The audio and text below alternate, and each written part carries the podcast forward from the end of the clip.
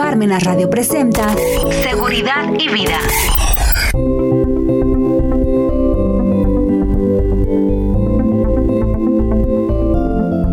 Hola, ¿qué tal? Bienvenidos a una emisión más de su programa Seguridad y Vida a través de Parmenas Radio. Es un gusto estar con ustedes. Y el tema que hoy les traigo es la importancia de actualizar, de la actualización ante el RFC, de actualizar nuestros datos ante el Registro Federal de Contribuyentes. Miren, como ustedes saben, yo soy contadora. Y no es por vender mis servicios ni nada, ¿eh? no, no, no es eso. Pero sí me preocupa el hecho de que llegan obviamente al despacho, no nada más a mí, uno lo puede ver en redes sociales, que hay, hay grupos de, de contadores o, grupo, algún otro grupo de ventas, etc. Entran así a vender sus cosas y de repente hacen ciertas preguntas, ¿no?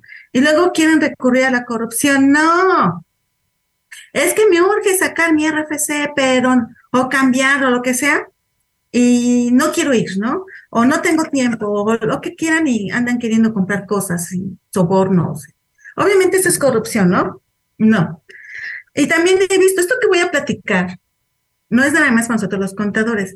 Yo siempre he dicho, y lo digo en, algunos foros, porque no siempre se permite decir esto, este, eh, con mis alumnos se los digo, que algo que nos debían de dar desde la primaria tal vez, en un estudio que hizo una, una chica que asesoré de tesis, que el, la edad ideal para empezar a dar estas cosas es quinto año de primaria. Bueno, nos deberían de dar derecho constitucional para saber nuestros derechos. ¿Sí? Así, si todo el mundo sabría nuestros derechos este, individuales, nuestras garantías individuales, otro México tendríamos. Derecho constitucional.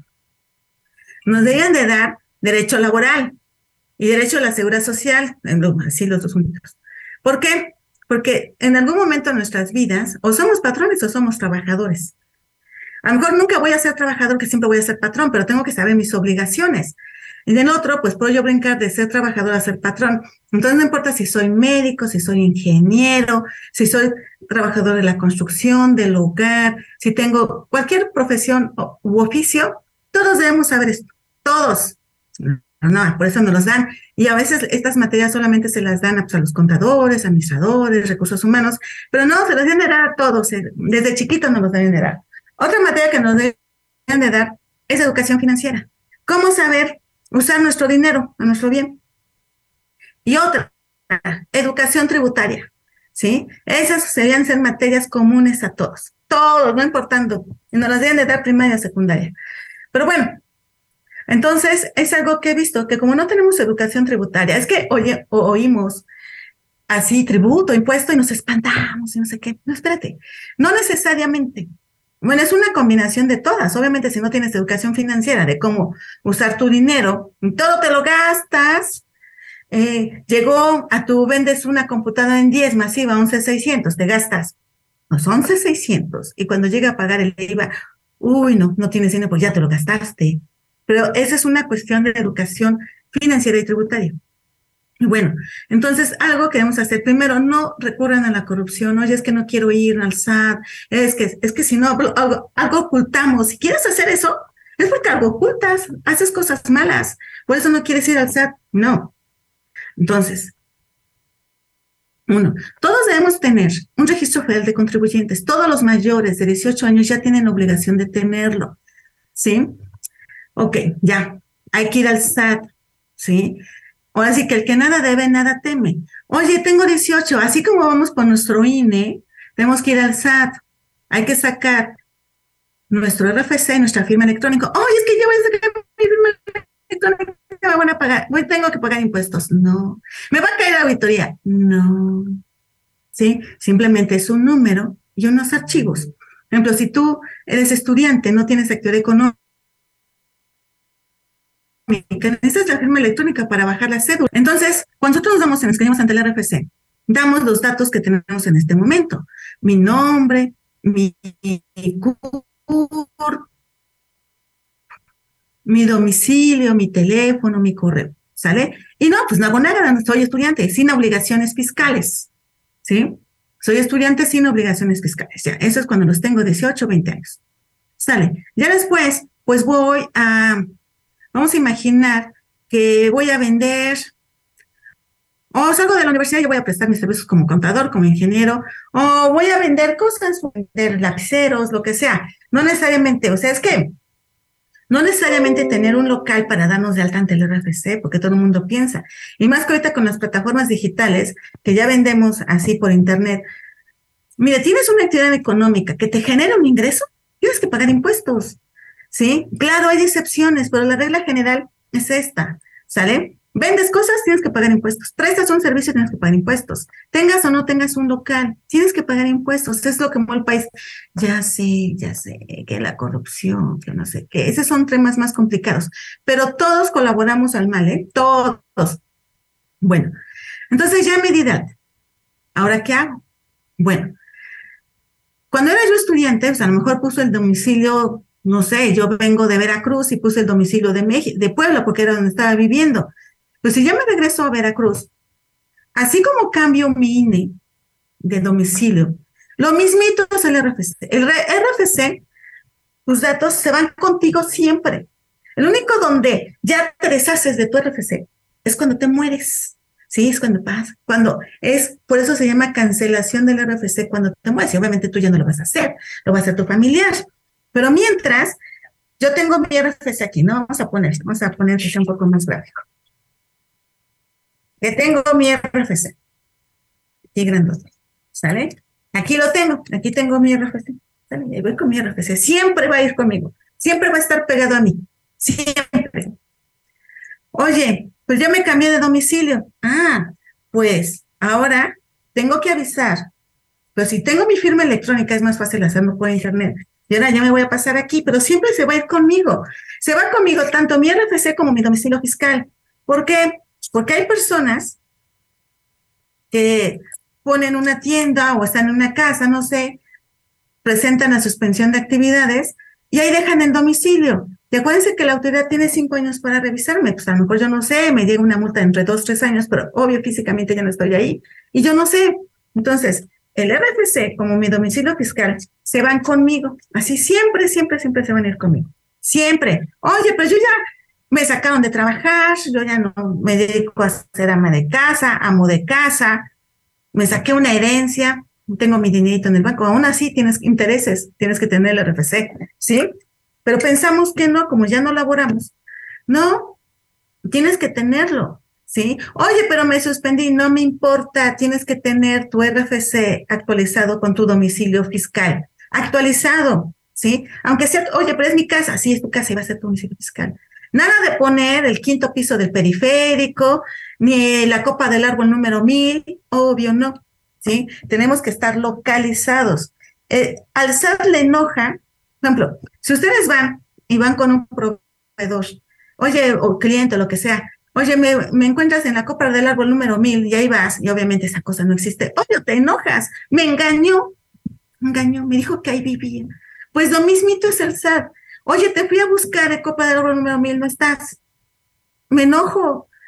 Entonces te va a poner como no localizado y va a suponer que lo engañaste porque haces cosas malas.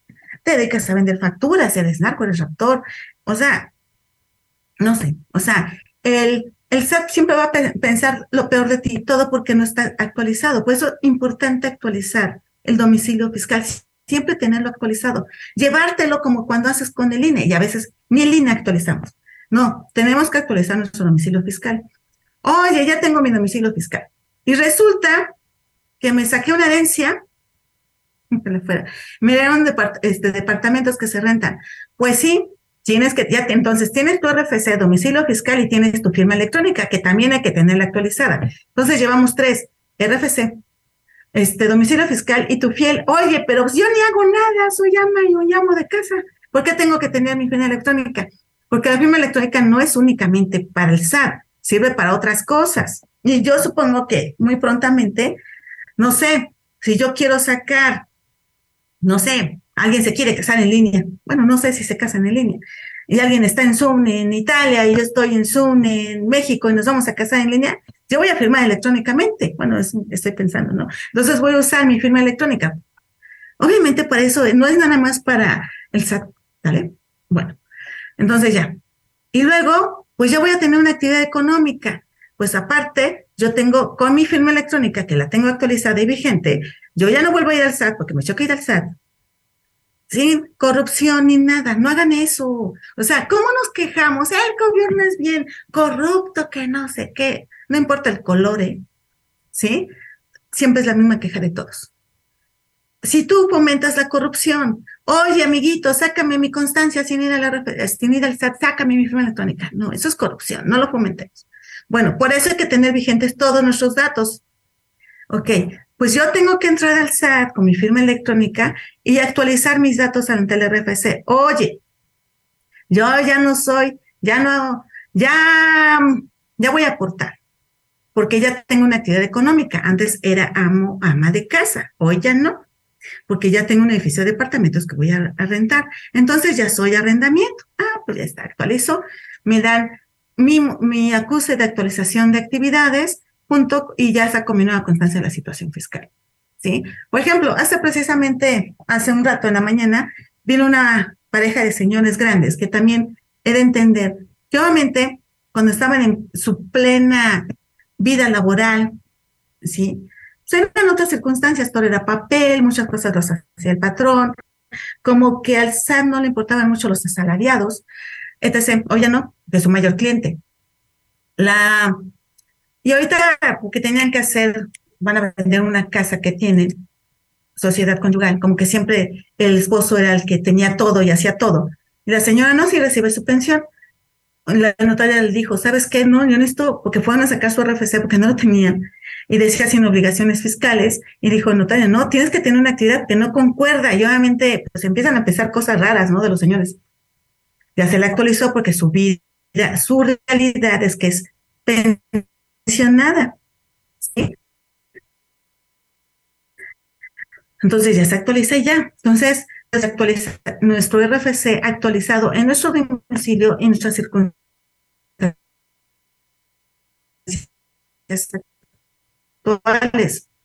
Oye, es que ya actividad.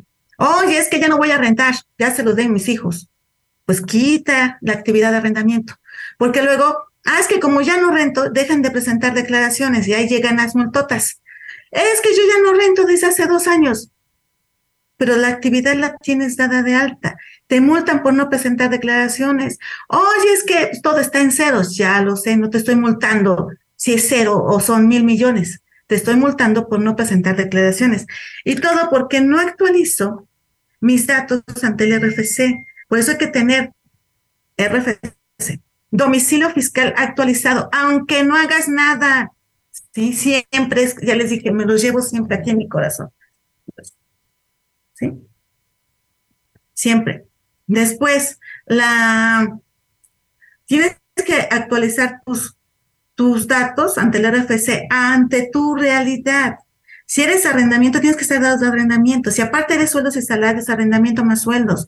Oye, ya dejo de ser arrendamiento, pues los doy de baja. Ahora ya percibo intereses, salarios más intereses. No, ya vivo ya bien de mis intereses, pues quito lo de salarios. Siempre hay que tenerlo actualizado. Siempre. Luego, un dato que también, buzón tributario. Si tienes RFC y firma electrónica, debes tener tu buzón tributario. Eh, el SAT le da las facilidades, sobre todo a sueldos y salarios, que ganen menos de 400 mil pesos, que no tengan buzón tributario, que es el medio de comunicación entre el SAT y el tú. Si, te quiere requerir, mandar un mensajito, lo que quiera, todo lo va a hacer a el buzón tributario. Aunque sea sueldos y salarios, y aunque percibas menos de 400 mil pesos, tenlo porque tal vez en algún momento de la vida, pues vas a hacer un solicitud de devolución y lo tienes que tener habilitado. Y siempre hay que andarlo viendo. Porque a lo mejor era arrendador hace cuatro años, ay, no tengo, y de repente me llega una notificación.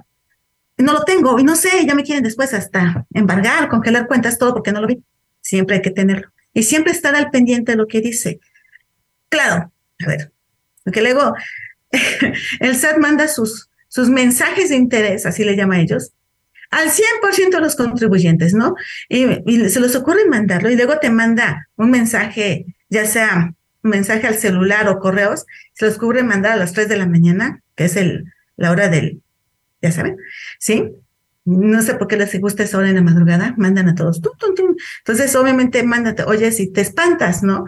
Y al otro día, desde tempranito, nosotros que somos contadores, ya están las llamadas y mensajes de los clientes. Contadores, que me llegó algo del SAT, ya me llegó O sea, un pavor. A ver, punto número uno, para distinguir, calme, calme.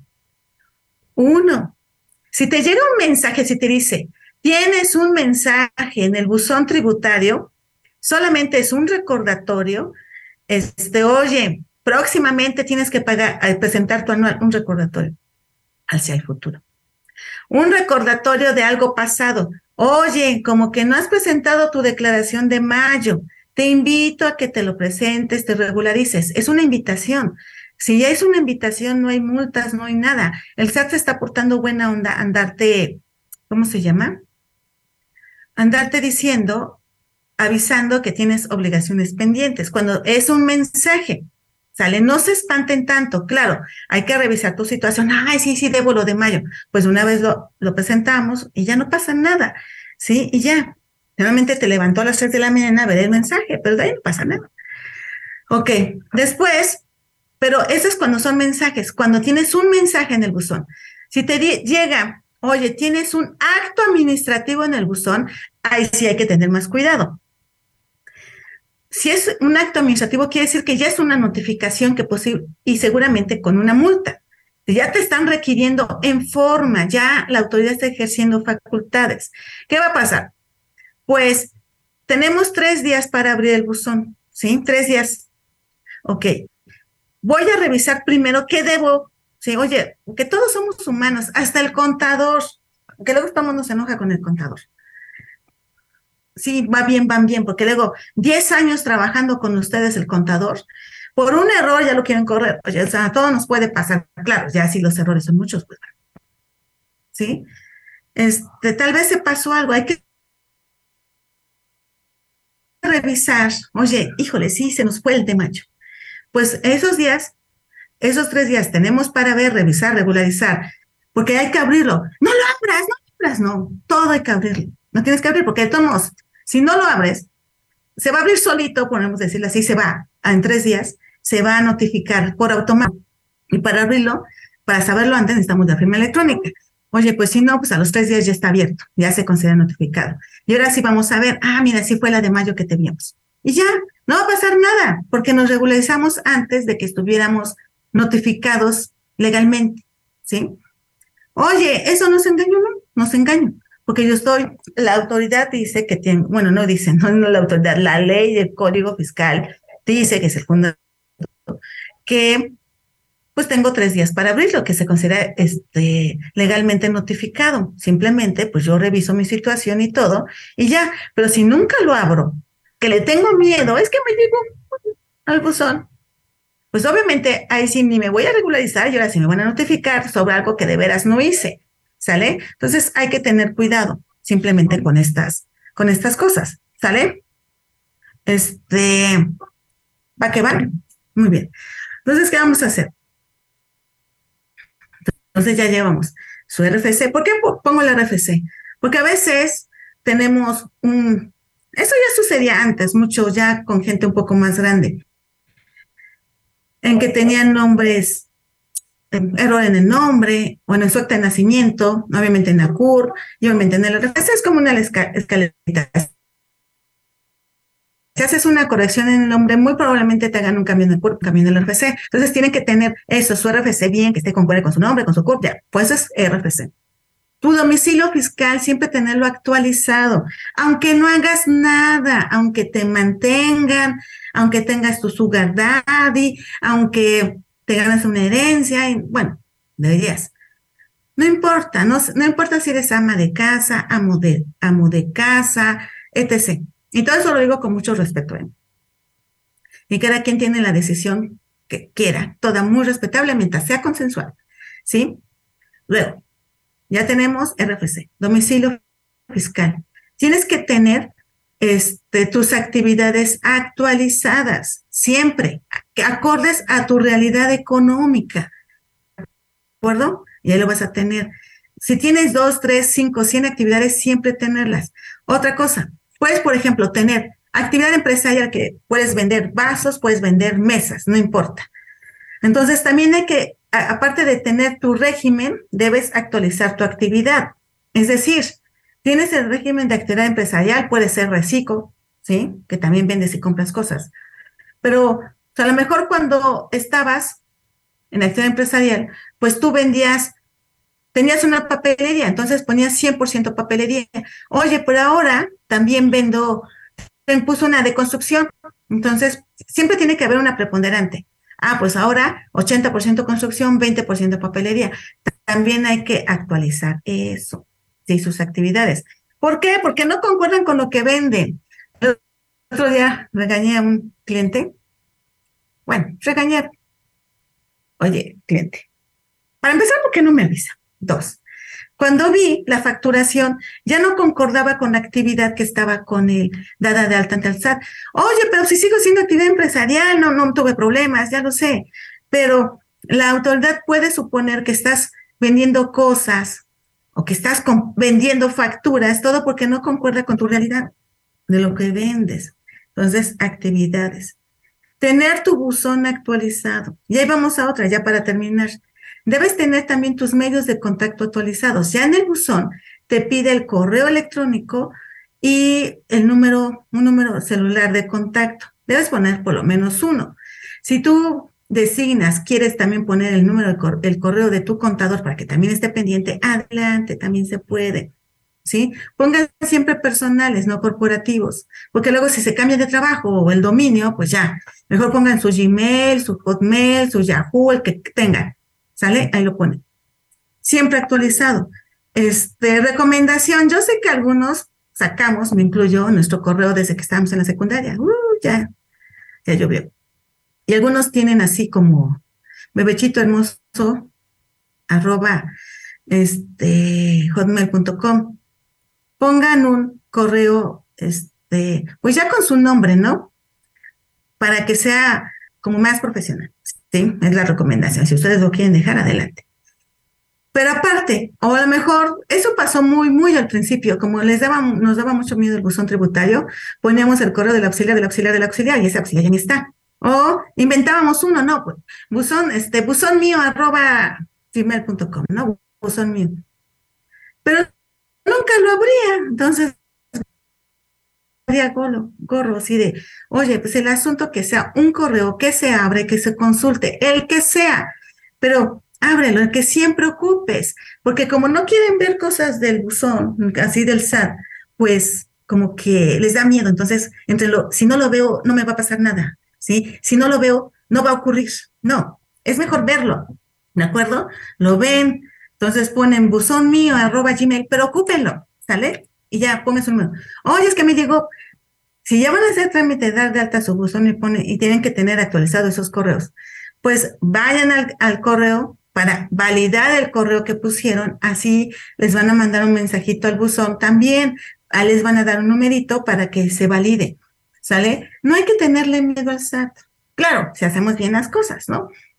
Como dicen, el que nada debe, nada teme. Entonces, simplemente hay que tener siempre actualizados nuestros datos, tener nuestro domicilio actualizado, estar siempre localizable, estar pendiente de lo que diga nuestro buzón tributario. No todo es malo. A veces te mandan, a veces te mandan prestaciones, algo así.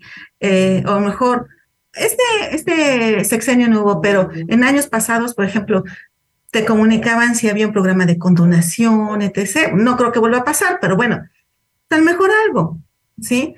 tal vez un programa, un estímulo de mensajes, pues esos son mensajes de interés, no todo es malo, pero siempre hay que estar al pendiente.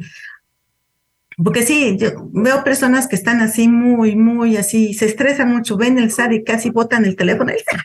No, ¿sale? Okay, calmados, también a su contador, den un correo, un WhatsApp a su contador, ya les explicará qué es. Oye, sí, se nos pasó algo, pues corregimos y ya, ¿sí? ¿De acuerdo? Y otra cosa, no caigan en actos de corrupción, ¿sí? De que, ay, me voy a comprar una, este, para que me saquen mi RFC, saquen mi fiel, saquen esto y no vaya al SAT. No, comentamos. Si nos, hace rato dije, nos quejamos mucho de la corrupción del gobierno y de muchas gentes, porque para que haya corrupción debe haber dos, ¿sí? Entonces nosotros comentamos eso y eso no debía de ser. Que nos vamos a tal vez perder un tiempo ahí. Bueno, perder es un decir, voy a invertir porque son mis datos. Pues voy, sí, para que vean que la gente sí somos responsable y somos eh, honesta, ¿de acuerdo? Bueno, bueno, con esto terminamos nuestra emisión de hoy y nos vemos en la siguiente emisión de su programa Seguridad y Vida. Adiós.